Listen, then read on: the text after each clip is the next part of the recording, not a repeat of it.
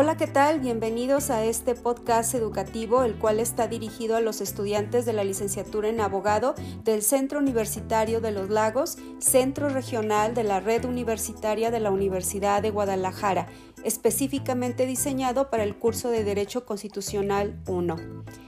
Antes de hacer énfasis en el tema que abordaré, quiero partir de una pregunta como eje central de planteamiento. ¿Qué efectos jurídicos implica el reconocimiento de la supremacía constitucional? Pues bien, ya te diste cuenta, el tema que abordaré es el tema de control de constitucionalidad o también llamado en la doctrina como justicia constitucional. Soy la maestra Juana Pérez Gómez y sin más comenzamos. A través de los temas abordados en el curso de Derecho Constitucional debes tener claro lo siguiente.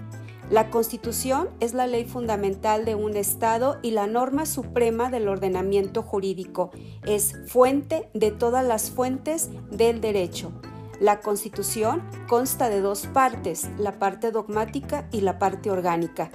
La parte dogmática establece los derechos fundamentales de los gobernados de forma concreta en nuestra Constitución mexicana. Se establecen en el artículo primero al 29 sin que ello signifique que en el resto de la Constitución se consideren aspectos de derechos fundamentales. Asimismo, en la parte orgánica se regulan las funciones, atribuciones y organización del poder público, así como el procedimiento para la designación de quienes representan tal poder.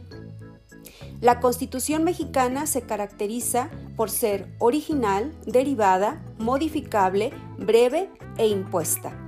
Es impuesta porque es creada por un poder diferente. Es el poder constituyente quien representa la soberanía del pueblo. Es breve en cuanto a su extensión, pues consta de 136 artículos repartidos en 9 títulos y 19 artículos transitorios. Es modificable, lo que determina el atributo de la flexibilidad. Es rígida por el procedimiento de modificación para aquellos artículos que la misma Constitución establece cierta, eh, cierto criterio de rigidez. Es original con respecto a que fue la primera constitución en el mundo que va a incorporar y reconocer derechos y garantías sociales, esto como una deuda histórica que se basa en el, en el movimiento de la Revolución Mexicana, es derivada pues incorpora el modelo de codificación francés y fundamentalmente la ideología liberal, las ideas de democracia, soberanía y no menos importante el reconocimiento de los derechos de los ciudadanos. Asimismo, incorpora de la Constitución norteamericana la forma de gobierno republicano, representativo y federal. También incorpora del modelo norteamericano la idea de un Congreso bicameral y desde luego la forma de control de la Constitución. Pero, ¿qué significa control de la Constitución? Seguramente te preguntarás, ¿cómo que control de la constitucionalidad si la Constitución, ¿qué no es la ley suprema? ¿Por qué se tiene que controlar o qué es lo que se debe de controlar? Bueno, pues en efecto, tendrás mucha razón si te haces este cuestionamiento, pues en nuestro país, a partir de la reforma en materia de derechos humanos en junio de 2011, por criterio jurisprudencial, se determinó que la supremacía de la Constitución se encuentra establecida en los artículos primero y 133. Esto significa que no solo la Constitución, sino que también los tratados internacionales serán la ley suprema, siempre y cuando los tratados internacionales no estén en contra de la Constitución y que sean aceptados y ratificados por la Cámara de Senadores. Por lo tanto, todos los operadores jurídicos deben ampliar su criterio de interpretación conforme a la Constitución y los tratados internacionales. Asimismo, en dicho criterio jurisprudencial se estableció que en materia de derechos humanos se aplicaría como un estándar mínimo todos los productos jurisdiccionales emitidos por la Corte Interamericana de los Derechos Humanos. En suma, la interpretación que actualmente realizan los operadores jurídicos se amplía en tal sentido que hablamos de un bloque de constitucionalidad. Entonces, ¿por qué debemos cuidar la Constitución?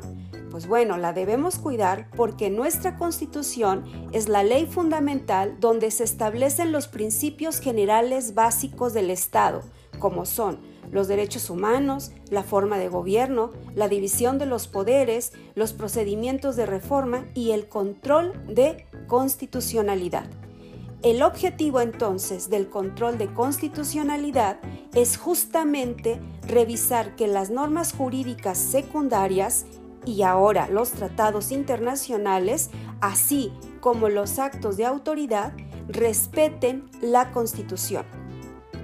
En otro sentido, los medios de control constitucional aluden a los mecanismos jurídicos por los que se garantiza la preservación de la regularidad constitucional. Se traduce esto entonces en el medio de defensa de la misma, a través de la salvaguarda de las normas generales y de los actos de autoridad como vértice del Estado democrático.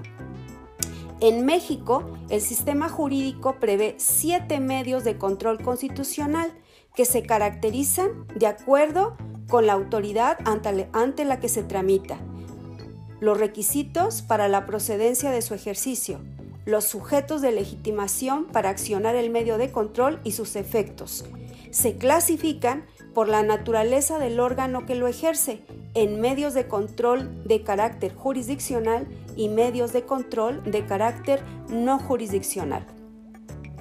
Los medios de control constitucional de orden jurisdiccional son el juicio de amparo, las acciones de inconstitucionalidad, las controversias constitucionales, el juicio para la protección de los derechos político-electorales y el juicio de revisión constitucional.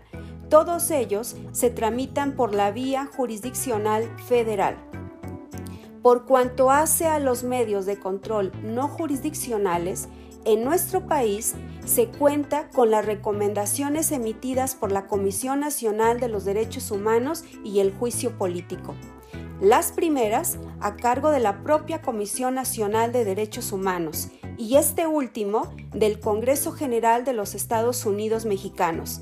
Si bien es cierto que todos ellos son medios de control de regularidad constitucional, también lo es que el Congreso General, a través de sus cámaras de diputados y senadores, participan activamente en el desahogo del procedimiento del juicio político y en la comparecencia de los servidores públicos a solicitud de la Comisión Nacional de los Derechos Humanos en materia de recomendaciones.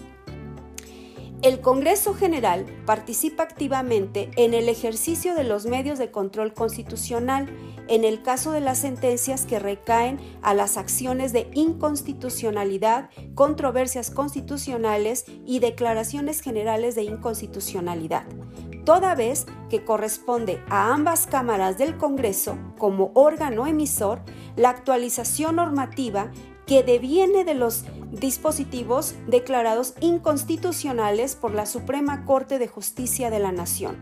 Asimismo, observa la participación activa como ente facultado para la promoción de las acciones de inconstitucionalidad a través del 33% de los integrantes del Senado. Ahora bien, ya sabes que en tu práctica profesional algún día tendrás que promover ya sea un juicio de amparo una acción de inconstitucionalidad o cualquiera de los controles que ya te mencioné, que en esencia pues estás accediendo tú con ello a lo que es la justicia constitucional. Muchas gracias por haberme escuchado y recuerda, la Constitución no es un documento histórico, es y significa la existencia del Estado de Derecho, democracia y, y justicia. Cuídala, defiéndala y hazla valer.